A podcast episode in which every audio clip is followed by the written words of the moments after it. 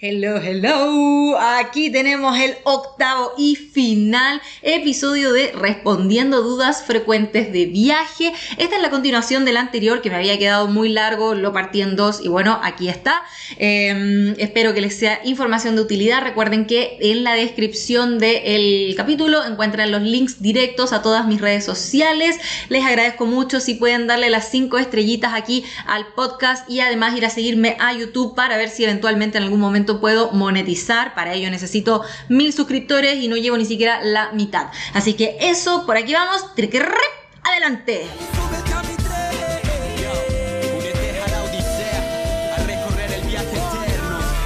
¿Siempre viajaste sola o alguna vez en pareja o con amigos? By the way, te admiro, Caleta. Muchas gracias. He viajado de todos tipos y formas posibles. La primera vez... Mmm, a ver, la primera vez fue mi viaje a estudios con mis compañeros. Eh, después la segunda fue con mi madre a Cancún, ella me invitó a un inclusive. La tercera fue cuando yo en ese viaje me enamoré de un mexicano y volví sola a México para juntarme con él, pero estaba con él, o sea, estaba pero no estaban realmente, mm, como que él trabajaba de noche y dormía de día y yo salía de día y dormía de noche, entonces como que nuestros horarios no cuadraron mucho, tuvimos poco muy juntitos, o sea, tuvimos muy poco juntos y ahí empecé a viajar sola como por primera vez. Eh, también había hecho un viaje con una amiga, ah, esta la conté también, eh, fuimos al sur de Chile y cuando estábamos allá conocimos a dos amigos que estaban solos, o sea, estaban ellos dos y yo estaba sola y me uní a ellos y seguí viajando con ellos. Entonces fue como que andaba sola con gente desconocida, pero andábamos en grupo los tres igual. Después mm, viajé con mi pareja varias veces por varios países.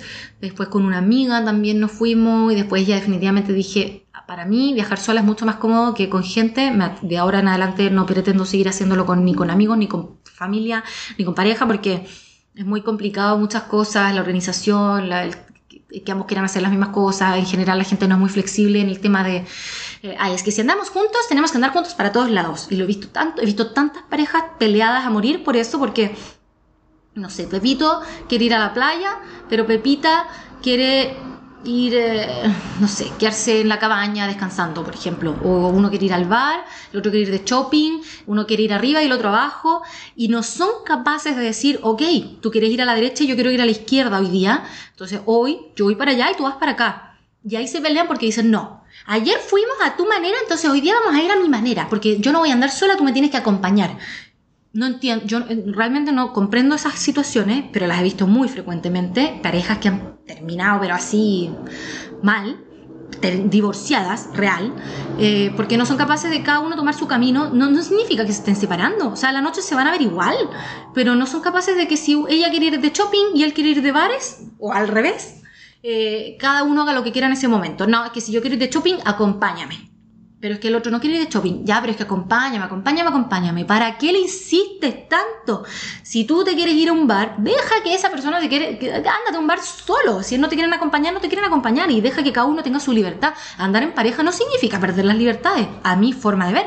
Pero pareciera que para el resto de la gente sí. Y por eso es que si yo llegase a tener pareja, base, base. O sea, imagínate, estamos viajando juntos. Y, yo quiero irme tres días al cerro y tú te quieres ir tres días a la playa Listo, nos juntamos el día 4 en la ciudad, pero esos tres días para cada quien que haga lo que quiera. Nosotros somos pareja, pero no somos siameses, no tenemos por qué estar haciendo todo juntos. Así es que yo por eso prefiero viajar sola, a no ser que conozca a alguien así de este mismo estilo, que en este caso sería Uri, mi gran amor de la vida. Yo siempre les hablo de él. Siempre hemos pensado que vamos a terminar juntos en algún momento de la vida. Y la vez que yo lo fui a ver a Filipinas, por ejemplo, estábamos juntos, yo me estaba quedando con él, pero le dije, oye, flaco, yo estoy acá, voy a aprovechar, me voy tres días a esta otra isla y te veo al día cuatro. Sí, cariño, no hay problema, pásalo súper bien. Estamos acá para estar juntos, pero, o sea, también son tus vacaciones, no pretendo mantenerte amarrada. Y, y si lo hiciéramos de viaje juntos, como moviéndonos, él entiende eh, que, que, no somos siameses. cada quien a su ritmo y lo que quiera hacer, y si nos juntamos bien después, y si no, no, chao. Eh, así que eso. Pero sí, he viajado de todas formas posibles y he tenido bonitas experiencias también y algunas otras malas también. Ah, siguiente. ¿Con quién viajas normalmente? Bueno, está como repetida. Mm, ¿Siempre vas en transporte público? ¿Con quién viajo normalmente? Sola. Pero como les digo, sí, también he viajado con muchas otras personas. Mm. Y con la gente que sí me gusta viajar es con la gente que voy conociendo en viaje. porque sabemos que somos, ahí sí que está clarísimo que somos personas que andan solas, pero que coincidentemente estamos yendo en la misma ruta, coincidentemente estamos quedándonos en los mismos hostales o estamos yendo a los mismos campings. Me ocurrió con, con estos amigos que les contaba recién que había hecho en, el viaje por el sur, eh, ellos eh, que tenían máster y yo visa, entonces yo les iba pagando, bueno, estuvimos al final como dos semanas juntos por coincidencia, porque íbamos en la misma ruta, íbamos a hacer las mismas actividades, estábamos quedándonos en los mismos campings, entonces si bien estábamos separados, era como que básicamente estábamos juntos porque dormíamos todas las noches en los mismos lugares, compartíamos las cenas, íbamos a hacer las actividades juntos. Entonces era como que éramos amigos, nos acompañábamos, pero eh, ellos tomaban bus y yo me movía a dedo. Entonces era como, bueno, Claudia, si llegas hoy allá, vamos a estar en tal lugar, te esperamos y buena onda, y si no llegas, no llegas nomás. O sea, cada quien a su ritmo. Entonces, eh, esos amigos de viaje sí me gustan porque son fáciles de disolver o fáciles de seguir. O es muy fácil, es alguna relación muy eh, del momento y como hay gente que está en la misma que tú, es, mucho más fácil realmente como complementar y tener las mismas ideas. Muchas veces cuando hay personas que viajan juntas desde un inicio, pero no van con las mismas intenciones al lugar en sí, ahí es cuando están los problemas. En cambio, cuando tú ya conoces a alguien en viaje que definitivamente está en tu misma onda, es mucho más fácil hacer el filtro y decir, vale, esta gente a mí sí me acomoda o no. Esta gente mm, como que quiere hacer otras cosas como que nada que ver con las mías. Me ha pasado de repente cuando conocí a europeos eh, y querían ir a, X restaurante. Una vez, por obligación, tuve que ir a un. No, no obligación, pero era como mucha la presión de. Vamos a tal restaurante porque los españoles todos decían, ay, es súper barato, súper barato. Yo veía los precios y me quería morir. Yo nunca había pagado tanto, tanto por un plato de comida. Claro, para ellos que estarán acostumbrados a pagar, no sé, 10 euros por un plato de comida, para ellos pagar 4 euros en, en Tailandia era como súper barato. Pero para mí pagar 4 euros por un plato de comida en Tailandia era enfermo. O sea, no, ¿cómo? Imposible. Si yo siempre pago centavos de euro por comer, como mucho un euro. Entonces voy a estar pagando cuatro veces más, es la comida de todo. Con esa plata yo comería dos días completos. Y eso solamente pensando en el plato principal, porque era una escuela que todos querían ir a comer para allá y era como yo era parte del grupo, entonces fui al guay. Ay, pero sabéis que más que disfrutarlo estaba pasando mal, porque el tipo de viaje que ellos tenían era de vacaciones cortitas, donde tenían un presupuesto elevado y querían hacer cosas que para ellos eran baratas, pero para mí no. Entonces, ya entendí que, claro, según cómo se viste esta persona, según el, eh, qué tipo de cosas dice, cosas hace, estamos más o menos en la misma sintonía o no. Entonces, si bien podemos compartir buena onda en el hostal, quizás no hacer actividades por fuera porque tu forma de viaje va a ser distinta a la mía y, van a empezar los roces. Eso, bueno, me fui por las ramas. ¿En qué estaba? Eh, porque, no, eh, con, ay, viajaste? Me perdí. ¿Con quién viajas normalmente? ¿Siempre es en transporte público? Ah, eh, sí, sí, siempre en transporte público o, a dedo si es que no hay transporte público o este es muy caro. Eh, siguiente, ¿por qué motivo comenzaron tus viajes? Recién te descubro. ¿Cómo comenzaron? Yo creo que es esa historia que les acabo de contar hace un ratito de eh, que, que, fui al sur con una amiga. De hecho, esta la conté en otro capítulo del podcast, más en detalle. Y conocimos a estos chicos. Y, bueno, creo que incluso la cuento en mi, sí, la cuento en mi libro. Conozco a estos chicos de, que eran de la quinta región, uno de Valparaíso, el otro de Viña del Mar.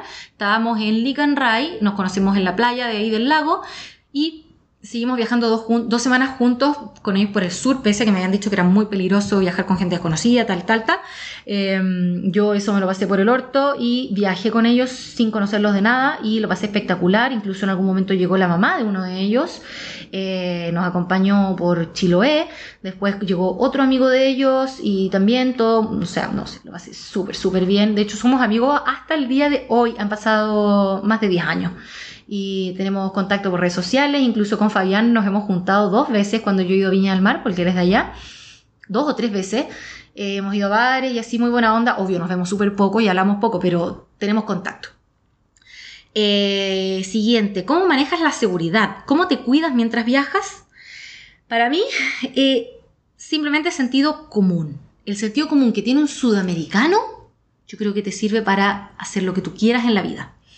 Eh, yo que he estado por lugares considerados peligrosos, quizás no los más peligrosos, pero ponte, yo no he estado en Europa, no he estado en Italia, Francia, España, Portugal, lugares que son como considerados eh, primer mundo, ponte que ahí nada te va a pasar. Bueno, yo en esos lugares súper seguros no he estado. He estado, ah, sí, bueno, estuve en Australia, pero, eh, y parece que Australia igual tiene lugares peligrosos, ¿eh? que no se crean que es el país perfecto. mm, he estado en lugares, no sé, India, que siempre dicen que es peligroso, estaba, no sé, en otros lugares así como que, guau. Y eh, me ha ido súper bien, pero quizás también he tenido sentido común de sudamericano. He, he, tomado precauciones que algún europeo no ha tomado porque dice, bueno, esto en mi país no podría pasar. Pero yo ya tengo esa mentalidad de, por ejemplo, no ponerme el celular en el bolsillo atrás del pantalón. Si el lugar está oscuro, trato de irme por el iluminado. Eh, si es que veo que hay mucha gente alrededor, trato de no llevar la mochila en la espalda, sino que me la pongo en el pecho. Eh, cosas así, cosas como de, sentido común, que para mí son sentido común porque quizás soy sudamericana y, siempre tengo miedo que me hagan algo porque nací en un lugar eh, de delincuencia. Entonces, claro, tomo las precauciones que para mí son normales, pero que no lo son para un alemán, ¿cachai? Entonces al alemán en general sí le roban porque va por la vida viendo pajaritos pensando que todo el mundo es bueno, que sí, en general lo es, pero también como te ven con esa cara de rubio, blanco, extranjero, más presa fácil y encima europeo, o sea, encima se siente seguro y no va a estar preocupado de, o sea, es ingenuo, pecan de ingenuo porque piensan que todo el mundo es tan bueno como los de ellos eh, y eh, no, a veces no es así. Entonces, eso es como yo me cuido, sentido común y nada más, porque ando sola y y una o que otra experiencia mala que les haya contado anteriormente en otros capítulos, como la del, del ceilandés que, que, me trató de atacar sexualmente y yo me asusté mucho. Y de ahí en adelante empecé a andar con un hombre, ¿sí? Tuve, sentí la necesidad de ir en la protección de un varón. La situación cambió, eh, cambió mucho desde ahí en adelante porque la gente ya no volteaba a mirarme cuando me veía con un varón. Eso fue súper deprimente, saber que sí que hay lugares que realmente es así el machismo pero también, por ejemplo, en lugares donde he sentido que me acosan mucho, en el sentido de, ser muy insistentes, en que les compre sus cosas, o de una foto, o de, mm, oye, esto y el otro, eh, me he puesto, eh, me he cubierto el cabello como si fuese musulmana, obviamente siempre con ropas muy anchas y bien tapadas, y ahí me he dado cuenta que siguiendo la costumbre local, se me respeta más, se me molesta menos, eh, una musulmana en general impone más eh, respeto. Es como, bueno, ella es como, no sé cómo decirlo, como, eh, como mujer prohibida. No sé, así lo siento yo, como, bueno, a, ella de lejito. Entonces, como si yo me he visto de musulmana, eh, genero eso, como de, ay, bueno, a ella no, no se le puede molestar, no es una, no es una gringa loca que, ¿Se entiende? No, no quiero discriminar a nadie, no quiero decir que está bien de una forma u la otra, pero cuando vas como siguiendo un poquito estas cosas locales, eh, vas encajando un poco mejor, luces menos turista y así a la vez también te, sientes más segura o más perteneciente de cierta forma a la sociedad donde estás. Eso respecto a seguridad. Eh, ¿Qué se debe considerar para elegir un país de Work and Holiday? Que te acomode, que, a ti te tinque, que ojalá tengas la posibilidad de verlo antes. Yo, por ejemplo, eh, siempre quise hacer una otra, otra Work and Holiday que no fuera Australia y de las que a mí me tincaban personalmente era Portugal, porque siempre me interesó aprender portugués y también me interesaba mucho Japón. Y eh, como yo iba camino a Australia a hacer mi segunda visa Work and Holiday, en el camino me quedaba Japón. Yo en el camino me refiero, iba desde Hawái. De Hawái me pasé a Japón y después me iba a ir a Australia. Y mi intención estando en Japón era ver qué tal, si me parecía bien o no, para ver si aplicaba o no a una Work and Holiday en ese país.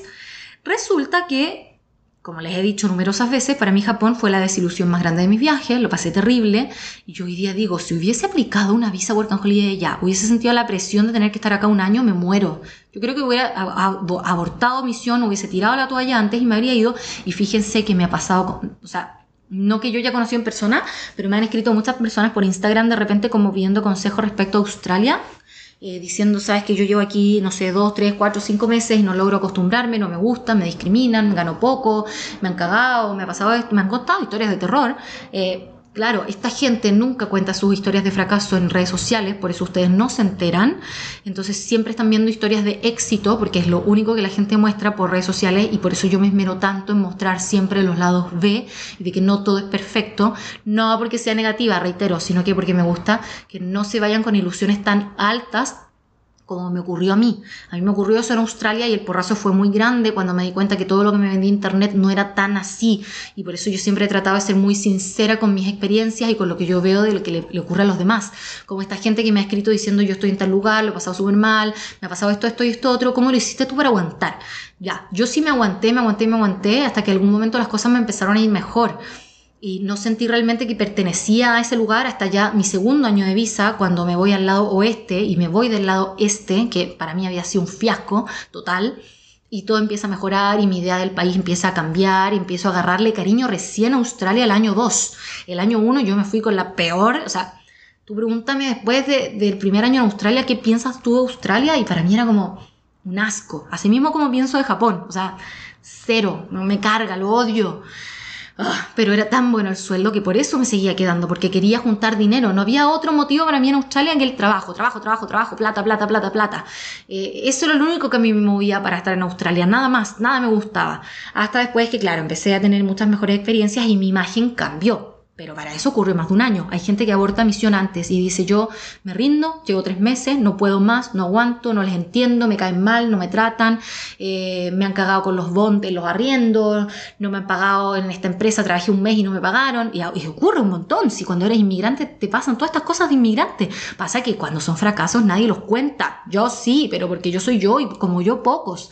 Entonces... Eh, eso eh, eh, para considerar una work and holiday, eh, saber que, pueden ocurrir cosas como esta, ojalá averigua bastante del país antes, si es que te interesa quizás más culturalmente, o te interesa solamente por dinero, o te interesa porque quieres aprender un idioma, o te interesa por qué, por qué tú te quieres ir a ese lugar. Busca qué ofrecen estos países y qué es lo que tú puedes rescatar de allí. Como por ejemplo, yo sabía que Portugal me interesaba, no por el dinero, porque en Portugal el sueldo mínimo es bajito, no se ahorra mucho en Portugal, eh, pero yo quería aprender portugués, entonces para mí la finalidad de ir a hacer una work and holiday allá iba más allá del trabajo y el dinero, iba al idioma. En Australia mi fin era el dinero, entonces ¿qué buscas tú? Eso es lo que te debería importar para ver qué work and holiday tomar o no. Siguiente pregunta, voy a la 43. Espero que. Uy, ya llevo más de una hora. Quería que esto. Ya, me estoy alargando. De aquí me acortó. Pregunta: ¿con 40 años se puede.? Ay, no, con esta sí que me voy a alargar la concha tu madre. Con esta me voy a alargar porque yo les quiero contar algo acá. Dice así: ¿con 40 años se puede optar a una visa para viajar? Gracias. A ver, esto yo no sé si esta no, no entiendo muy bien, es que esta pregunta me la planteé mucho antes de querer responderla porque decía, para viajar. Esta persona quizás quiso decir viajar y trabajar, o sea, como viajar con 40 años y tener permiso laboral en ese país, o esta persona piensa lo que pensaba un amigo mío del colegio cuando yo volví a Chile por primera vez. Les cuento. Esto quizás yo para mí es súper obvio, pero quizás para la gente no lo sea, entonces yo tampoco quiero burlarme de nadie, pero yo quedé impactada de que alguien pensara lo que pensaba mi amigo. Yo llego a Chile después de dos años y me junto con él eh, y él me pregunta cómo lo había hecho yo con la visa para salir de Chile. Me dice, ¿con qué visa tú te fuiste? Yo le dije, no, yo me fui sin ninguna visa. Yo eh, tenía una visa para Australia cuando me fui de acá, pero iba a pasar un año antes de que esa visa expirara para entrar. Entonces yo me iba a ir de viaje por, por un año casi antes de llegar a Australia. Yo iba a viajar viajé por, por, Sudamérica, por, por, Asia, por 10, 11 meses antes de llegar a Australia, donde sí efectivamente yo tenía una visa laboral. Pero para salir del país, yo salí sin ninguna visa a, a Uruguay, ni a Brasil, ni a Copenhague, ni a India, ni a Sri Lanka, Maldivas, Myanmar, Nepal, todos esos países que yo fui avanzando en el recorrido que acabo de mencionar en ese orden. Yo no tenía visa cuando salí de acá. Mi amigo me decía, pero ¿cómo? ¿Pero, pero con qué visa saliste? Yo le decía, es que salí sin visa. ¿Pero cómo? Me decía, ¿cómo saliste entonces del país? Yo no entendía. Lo que él pensaba es que tú para poder salir de tu propio país necesitas una visa de salida. El, concepto visa como que él no entendía bien qué significaba. En otro capítulo también expliqué mucho en detalle el tema de las visas. Eh, pero, por ejemplo, tú como sudamericano, esto también ya lo expliqué, pero o, tú como europeo, tú como persona de la comunidad europea te puedes mover a Francia, España, el Portugal y toda la comunidad europea solo con tu DNI, tu carnet de identidad. Lo mismo nosotros los sudamericanos en Sudamérica, pero por ejemplo si vamos a Centroamérica necesitamos pasaporte, pero no necesitamos visa, necesitamos solo pasaporte. Ahora, si nos vamos a, incluso a Europa, necesitamos pasaporte, pero no visa. Si nos vamos a Australia necesitamos visa. Si nos vamos a eh, China necesitamos visa, si nos vamos a India necesitamos visa. Por eso hay que averiguar qué países requieren visa, que es un proceso adicional, ya sea online o en embajada, que te piden un papel adicional donde te van a decir si te aceptan o no para viajar eh, por turismo por tanto tiempo. Eh, pueden rechazarte una visa. Es como un paso adicional en que te dicen sí, puedes venir o no, no puedes venir. En general no te van a decir que no, a no ser que hayan conflictos como los que ya hablé también en otro capítulo, por ejemplo, eh, Israel y países musulmanes, que ahí vas a tener muchos problemas si te estampan el pasaporte. O si es que vas a Irán, después no puedes ir a Estados Unidos. Entonces, claro, ahí puedes tener conflictos tú como extranjero por haber estado en tal o cual país y después querer ir a otro con el que ese país tenga conflicto. Estoy también, lo expliqué súper en detalle en otro capítulo, así que si les interesa, vayan a buscar. Yo en todas las descripciones de los capítulos digo de qué temas hablo. Entonces eh, ahí tienen bien detallado de qué van a encontrar en cada capítulo y no tengan que estar escuchando todo para saber de qué voy a hablar. Em, entonces, les quiero aclarar que ustedes pueden salir de su país siempre, donde sea, como sea, cuando sea. Nadie los amarra a estar en sus países. Ahora, el país de destino es el que ustedes tienen que ver si les pide visa o no. Muchas veces no. Chile, como ya hablé en el capítulo anterior también, es el pasaporte de Latinoamérica más poderoso y uno de los 10, 15 más poderosos del mundo. Eh, tú puedes ir a muchísimos países, como a 190 y pico, o 170 y algo, eh, sin tener que tramitar una visa, simplemente con tu pasaporte, nada más. Y algunos sí tienes que tramitar visas online, que son súper fáciles, súper rápidos. Eh, y ahí te especifica cuánto tiempo puedes estar de turismo en cada lugar, ¿ya? Pero quizás la pregunta de esta persona era más referida a, eh, trabajo, quizás no lo dijo al menos cuando lo escribió. En ese caso, no sé, te diría que con una visa de estudiante es como la única forma más, comillas, fácil y legal, y legal, no ilegal, eh, y espacio legal de irse a trabajar. Eh, pero teniendo que tener una visa de estudiante, eso te amarra a vivir en el lugar donde esté la escuela, tener que estudiar realmente y tener permiso de 20 horas semanales de, trabajo y otras 20 supuestamente para estudiar. Em, eso es lo que hace mucha gente, por ejemplo, en Australia, los países, los brasileros sobre todo, que no tienen visa Work and Holiday, ellos se van con visa estudiante y se quedan por allá 10, 15, 20 años con visa estudiante hasta que de alguna otra forma logran regularizarse, pero eh, visa estudiante es como la carta para poder trabajar legal en cualquier país. Eh, es al menos lo que yo conozco. Si hay otras, no las, no las sé, métete a las páginas, información abunda. Eh, yo de inmigrar, inmigrar, así como irme a vivir a otro lugar, nunca he investigado porque a mí personalmente no me interesa. Pero sí, como también les conté en otro capítulo, el galo, el español, que se fue a trabajar a Tailandia como instructor de buceo y ahora está incluso a cargo de la escuela y tiene sus permisos laborales y todo. Y él lo conocí viajando, él tiene 44 creo ahora. Eh, y lo hizo ya de adulto, ya después de divorciado y todo, eh, porque quiso seguir su sueño y lo consiguió. Así que que se puede, se puede. Siguiente, ¿existe la posibilidad de viajar por largo tiempo a otro país teniendo más de 30 años? Pues claro, de nuevo, eh, ¿qué, qué, qué significa eso por largo tiempo? Tú para viajar por Latinoamérica, siendo latinoamericano, e incluso no, creo que casi todos los países en Latinoamérica tienen visas de seis meses de turismo. Tú te puedes ir a México por seis meses como turista, a Argentina seis meses como turista, y puedes hacer seis meses en Brasil, y seis meses en Colombia, y seis meses, seis meses, y ahí tienes un viaje larguísimo. Eh, para Comunidad Europea son 90 días. Para, no sé si eres chileno, te puedes quedar tres meses como turista en Tailandia sin tener que pagar nada, así entrando nomás. Eh, pero no sé qué, cuando se refieren a estas preguntas, es como que, ¿Quieres trabajar? ¿A eso te va? Como, no entiendo. Bueno, y si es que esa era la respuesta, la respondí, la pregunta, entonces la respondí antes. Siguiente, ¿tienes pensado volver a Chile en el futuro?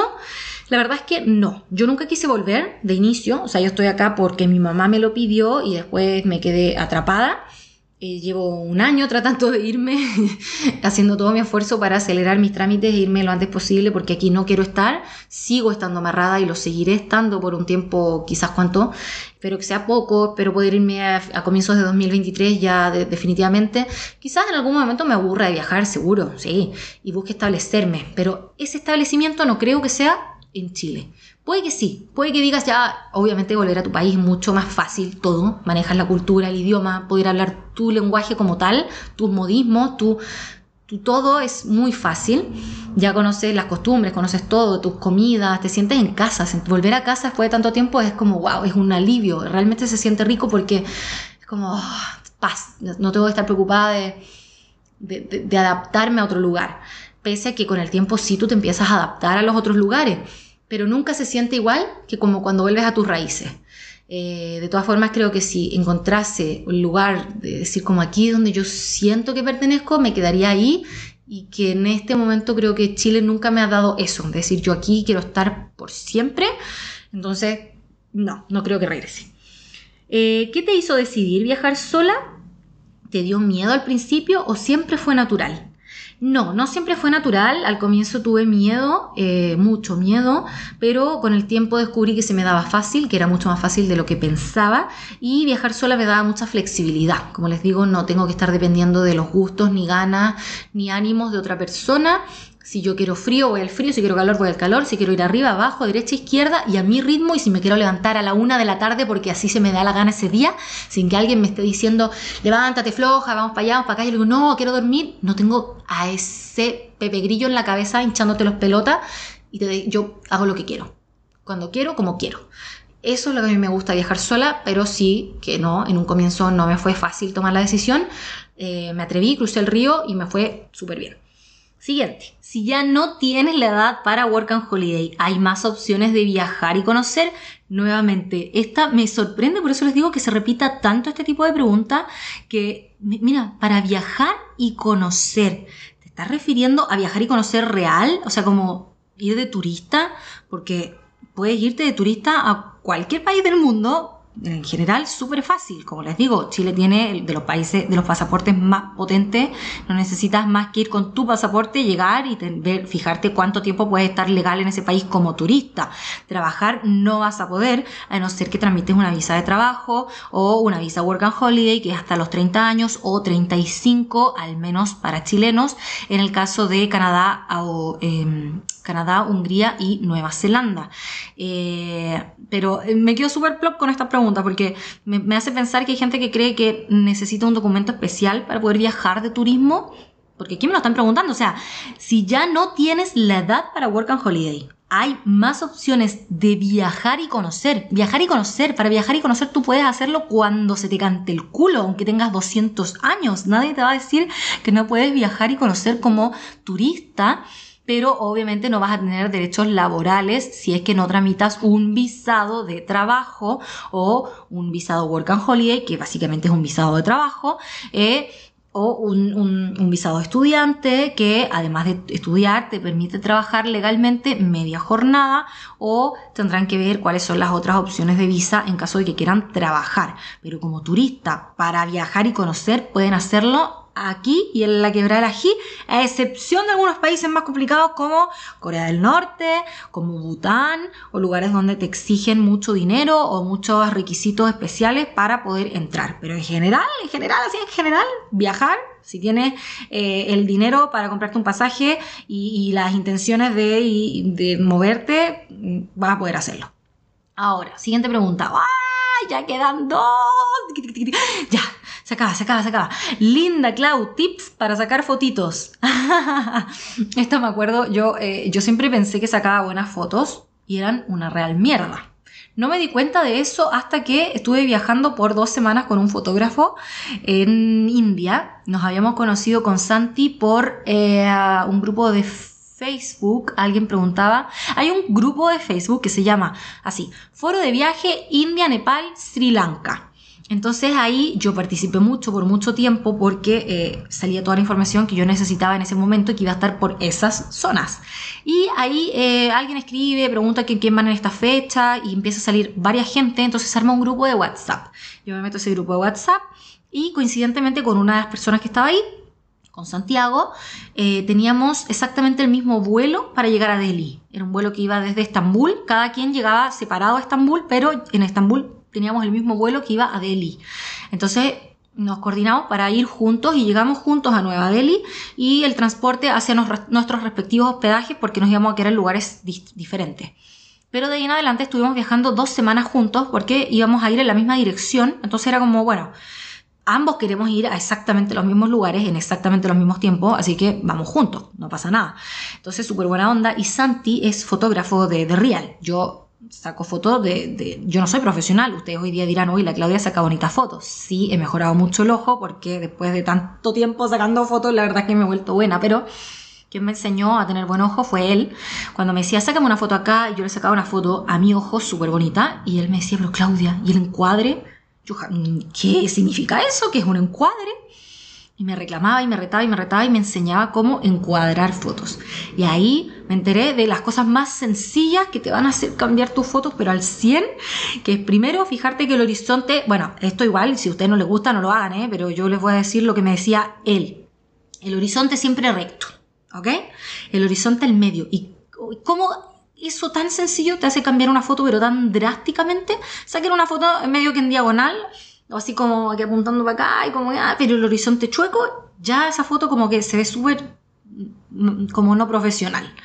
Eh, mantener las proporciones, o sea, que no haya, ponte, gente, ya, si estás sacando una foto del cielo, ok, es una foto del cielo, pero de repente hay gente que trata de sacar fotos de la ciudad y el cielo al fondo, pero se ve tan poco de la ciudad que la foto no es proporcional. Si quieres sacar eh, que sea mitad cielo, mitad tierra, mitad edificios, mitad lo de abajo, mitad lo de arriba, mitad lo de abajo, y que eso más o menos vaya cuadrando con el centro de la cámara. O que sean tercios, que quizás sea, no sé, un tercio arriba de cielo, un tercio al medio de arbusto y un tercio abajo de tierra, por ejemplo. Pero que sean proporciones y que sean como eh, proporcionado, como que no haya mucho de uno y poco de lo otro, porque como que eso como que te, desconfigura el cerebro cuando tú la ves después. Quizás cuando la sacaste dices, ay, qué lindo el paisaje, pero después cuando tú lo ves como con ojos de foto, esa foto como que no fue tan bien sacada, hubiese tenido un mejor ángulo. También otra cosa es que los ángulos justamente estén como bien cuadraditos, por ejemplo los edificios o no sé, si tienes un muro enfrente, preocuparse de que tanto el cielo como el techo estén eh, horizontales, que queden como si fuesen el horizonte, que no estén ladeados, que los edificios, cuando le sacas la foto del edificio, no te quede como en, diagonal, mantener como los, los, ¿cómo se llaman? Los, los cuadros. Eh, tendría, se meten a YouTube y ponen ahí fotos para principiantes, reglas básicas, y les va a salir como esto es lo que les estoy diciendo, pero mostrado más con imágenes y de una forma más didáctica. A mí Santi me lo explicaba en el momento, yo, yo no sé, me acuerdo que estábamos sacándole foto a una vaca que estaba en un marco de una puerta. Y, yo le muestro mi, dice, mira qué linda mi foto. Y dije, sí, le dije, tan bonita como la mía. Y le mostré la mía y me dice, pero Claudia, el encuadre, el encuadre, mira. Y ahí me explicaba, claro, mi, mi, mi marco de puerta no estaba en cuadrado, estaba como en diagonal. La parte de abajo del, del del, de la parte de abajo de la casa, del, ay, como el corte con el suelo y el muro, estaba como chueco, no estaba en horizontal, no estaba bien cortado y la vaca estaba como de, medio como... Estaba mal sacar la foto, pues claro, yo esas cosas no las veía en ese momento, me las enseñó él y ahora cuando veo fotos soy súper maniática, se las veo a alguien y, y, como a veces me hagan decirle, ¡ay! ¡Uy! Muela un poquito para acá. No voy a hacerlo, pero a veces son cosas que se pueden editar después. O sea, como girar la foto un poco, darle un poco de perspectiva. Es súper fácil en Snapseed. Esa es la aplicación que yo utilizo cuando de repente alguna foto sí me queda chueca. La arreglo ahí antes. Pero en general es raro que se me pase algo así en mi foto. Soy un poquito maniática. Si se fijan, todas parecen como de, cámara. Son todas sacadas con el celular. Yo no tengo cámaras. Yo no viajo con cámaras de fotos, solo con el celu. Y, y todas son como así bien profesionales dentro de todo. Pese que yo soy amateur nunca he estudiado fotografía, ni siquiera he visto los cursitos de YouTube ni nada por el estilo. Solo me quedé con lo que me enseñó Santi y después para mí ha sido afinar el ojo, afinar el ojo, eh, jugar con los marcos, a veces que esto en primer plano, desenfocar esto de acá. Em, los ángulos y cosas así, pero ha sido como solo en la práctica. Eso como tip. Siguiente y última. ¡Ah! Taca, taca, taca, taca. Dice así, ¿por qué tu flor prendedor? Ah, no, perdón. ¿Por qué tu flor prendedor anda siempre contigo? Ay, ay, qué linda pregunta para cerrar también esto. Eh, no sé, la respuesta no, no te sabría porque me gusta, pero me lo han preguntado un montón. Y nunca la respondió esta. Yo hace como unos 10 años, en febrero de 2013, fui al sudeste asiático por primera vez, en ese entonces con Carlos, mi pareja, y el primer país que nosotros pisábamos era Tailandia. En Tailandia encuentro que estaba lleno de estas flores blancas con un centro amarillo y una forma y un olor, un aroma tan rico. Y eran tan hermosas, yo nunca había visto una flor tan bonita. Mi flor favorita son los lirios, por si acaso, me gustan mucho los liliums eh, amarillos. y blancos también. Me encanta esa flor. Pero desde que vi la frangipani, quedé, fue como un flechazo. La agarré y me la puse en el pelo. Y cada vez que se me echaba a perder, porque obviamente una flor sacada del árbol dura poquito, encontraba otro, me la ponía y así estuve como todo el mes de vacaciones, no solo en Tailandia estaba la foto, en todos los demás países que visitamos, pero los últimos días ya encontré que en, estas ferias artesanales vendían esa flor como prendedor. Eran de goma eva, era un material que las hacía ver súper naturales y tenían un, pinche, un prendedor por atrás que yo las uso tanto en el cabello como en la ropa, como, como un prendedor, eh, así como en el bordecito de la polera. Eh, pero sí, es raro que ustedes me vean sin esa flor. Yo como que no salgo sin esa flor encima mío. Y tengo muchas, o sea, igual me duran muchos meses antes de que se estropeen o que se me suelte la flor del prendedor o que esté tan sucia ya que se vea fea. Eh, pero siempre ando como con unas 5 y no hay, nos faltará el país donde encuentre dónde reponer el stock y así ha sido por 10 años, ¿eh? que siempre he encontrado dónde reponer el stock, tanto así me gustaba esta flor, que pensaba yo ponerle a mi libro Frangipani. Yo quería que mi libro se llamase así. Ese era su nombre original. Pero en las encuestas que hice, todos me dijeron como, mira, ya, muy lindo y todo, pero no, no, no sé qué significa, no me da sentido. Yo leo ese nombre de un libro y como que, ya, ¿y? ¿Y de qué se trata? Por eso es que le puse, pues, en ruta. Eh, y em, puse la flor Frangipani como logo, si se fijaron, tanto en, el, en la tapa está, en la foto que yo salgo ahí en la portada está en el lomo del libro como logo, en, así en, blanco y negro, y en la parte de atrás también. Y cada inicio de capítulo está como logo ahí. Está repetidísima en todos lados porque para mí es como un símbolo y los primeros 500 libros que envié los envié con una de esas mismas flores que yo utilizo, se las metí ahí también en el libro como un regalo adicional porque para mí, no sé por qué le tengo tanto cariño a esta flor. Obviamente ya, ahora sí que ya después de tantos años es como algo ícono en mí. Es como, por ejemplo, no sé, el bigote de Hitler, que es algo como súper icónico. O sea, Hitler no hubiese sido él sin ese bigote, como algo tan fácil de dibujar, de caricaturizar. Eh, o el pelo así todo desordenado del, de... No, no es... Ay, sí. Sí, pues Albert Einstein, el que tiene el pelo así como bien chascón, esa foto de la típica, la de la lengua, como que si alguien quisiera caricaturizarlo. Eh, se guiaría por ese cabello de, alborotado, eh, o, no sé, cualquier cosa que, sea muy característico. El lunar de Marilyn Monroe, por ejemplo. ¿Qué, quién reconocería a Marilyn Monroe si no fuera por, su lunar? O sea, era algo muy de ella. Lo mismo es mi flor en este caso, ya como que pasó a ser algo muy característico en mí y menos la voy a dejar, pues aparte me gusta mucho, eh, me gusta simplemente, pero esa fue la historia, la conocí así simplemente en la calle 10 eh, años atrás en Tailandia y de ahí como que no me la saqué nunca más, incluso trabajando en oficina o en cualquier lugar, yo con la flor y nadie nunca me ha dicho como, oye, qué poco profesional, quítate esa flor, es muy infantil, no, a todos les gusta mi flor, a mí sobre todo me fascina, no me la quitaré, espero que me acompañe forever. Ha sido un gusto, muchas gracias por haber escuchado estos capítulos, realmente espero que les haya motivado, que les haya gustado, que les haya sido información de utilidad. Eh, si les sirvió, compartan, informen, denle ahí un me gusta, una estrellita al podcast. Recuerden que también ahora estoy tratando de subir videos a YouTube para ver si consigo monetizar. Para ello necesito llegar a los mil suscriptores. Llevo 450 de momento. Así que si me pueden por ahí suscribir, eh, darle play a los videos, dejarlos quizá en silencio, pero como para yo sumar horas de reproducción y si a ver algún día consigo hacer dinero a través de redes sociales, mira que no me enojaría. Eh, me he alargado bastante en este capítulo, debería haberlo hecho en dos, pero bueno, no, quiero tirarlo ya de una vez y, que listo, no, no quiero volver a hablarle a la cámara. antes de irme de acá, me quedan 10 días antes de irme, así que yo creo que si me da tiempo voy a hacer algún último capítulo de cierre o quizás cuando me vaya pueda hacer alguno como de inicio estoy contándoles dónde estoy, qué estoy haciendo, eh, pero mm, a grandes rasgos hasta más o menos por aquí viene llegando eh, el último capítulo de la temporada de este podcast llamado En Ruta, obviamente en honor a mi libro de viajes, también pueden conseguirlo a través de los links que les voy a dejar acá abajo, disponible en versión física, también digital. Em, eso, me encuentran en redes sociales, siempre es un gusto poder responder lo más que puedo. Lamentablemente no me da ni el no me da el tiempo para leer todos los mensajes, mucho menos responderlos todos, pero trato, trato, trato de leerlos todos, por lo menos darles ahí algún corazoncito. Eh, les agradezco mucho también todas las muestras de cariño, todos los mensajes bonitos que me, envían diciendo que les sirve lo que yo hago. Esa es mi gran retribución, se los digo una vez más, yo no genero dinero con todo el contenido que hago para todas las redes sociales que tengo.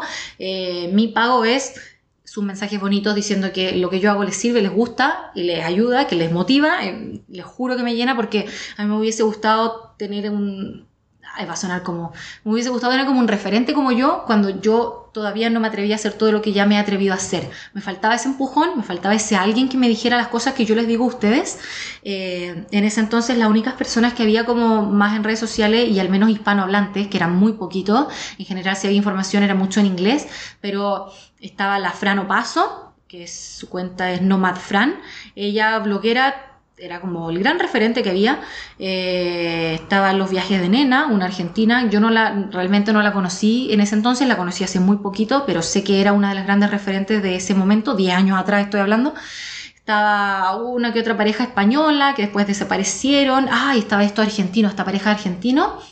Ay, ¿cómo se llama? Mi ídolo, los amo. Eh, marcando el polo. ¡Ah! Yo, si ellos me decían arriba, yo les creía todo, todo lo que ellos me dijeran, porque eran como había tan poco referente en español que era, era eh, tenía muy poquita gente a quien creerle o, o, hacerle caso o seguirle o ver y marcando el pueblo, eso sí que era mi gran inspiración. Ellos eran mucho como del estilo que yo les digo ahora, ellos se movían a deo, ellos en, el, en, la época que no existían muchas redes sociales, pero ellos tenían un blog, ellos iban haciendo canje, eso que, que, existe ahora como de Instagram, lo hacían ellos viajando, iban generando dinero de esa forma, tipo, hola señor Hostal, eh, yo tengo un blog de viajes, es bastante visto, porque en ese momento eran blogs de viajes lo que había, o blogs de lo que fuera, pero eran blogs, o Facebook, que más o menos en esa época estaba empezando, entonces tampoco habían grupos de Facebook o cuentas así como famosas de gente en Facebook eran blogs lo que había. Entonces estos chicos iban diciendo, bueno, te, si me das dos noches de hospedaje gratis, yo te puedo hacer una mención en mi blog o a tu restaurante y así más o menos iban haciendo el viaje super low cost, se movían a dedo, entonces eran para mí como, bueno, quisiera, sueño con hacer lo que hacen ellos. Em, lo he hecho de cierta forma, no de la misma forma, pero... Eh, por eso estaba la Frano Paso, chilena, esta pareja marcando el polo, argentinos que siguen juntos todavía y siguen viajando. Ellos tienen dos libros publicados también y ahora sí que abundan, ahora sobran los influencers de viaje y de todo tipo de cosas que a ustedes les interese. Me encanta que haya tanta diversidad, tanta forma de buscar información, tanta gente a quien verle si le crees o no le crees, bueno, ahí ya eso, hay mucha, eh, hay mucha también mentira en redes sociales, aunque siento que eso en este preciso periodo de la vida se ha estado revirtiendo bastante, hubo tanto mm, eh, maquillaje que la gente empezó como a, odiarlo un poco, tanto filtro en la cara, tanta cosa fake, que ahora se valora la sinceridad, la honestidad y la, la, realidad, que es lo que yo he hecho siempre, pero nunca se le valoró como se le valora hoy, así que feliz de que al menos lo que hago sí hoy al menos no esté mal visto, porque en algún momento, como yo les he dicho, me trataban de, de negativa o etcétera, como de, oye, deja de tirar mala onda, ¿por qué no te preocupas de, de, ser feliz y vivir feliz? Cuando yo, esa nunca fue mi intención, tirar mala onda, sino como entregar el lado A y el lado B y no me canso de decirlo, lo repito siempre, pero al que no le quedó claro o el que escucha capítulos separados, lo vuelvo a repetir. Em, eso, eh, cualquier cosa, estamos en contacto. Eh, muchas gracias por haber sido parte de este capítulo, de este podcast que duró lo que duró. Y no les digo que no voy a seguir subiendo a futuro, pero supongo que serán muy poco frecuentes. Eh, puede que no, pero de momento este es casi, casi, casi que el fin. Muchos cariños, besito. Chao.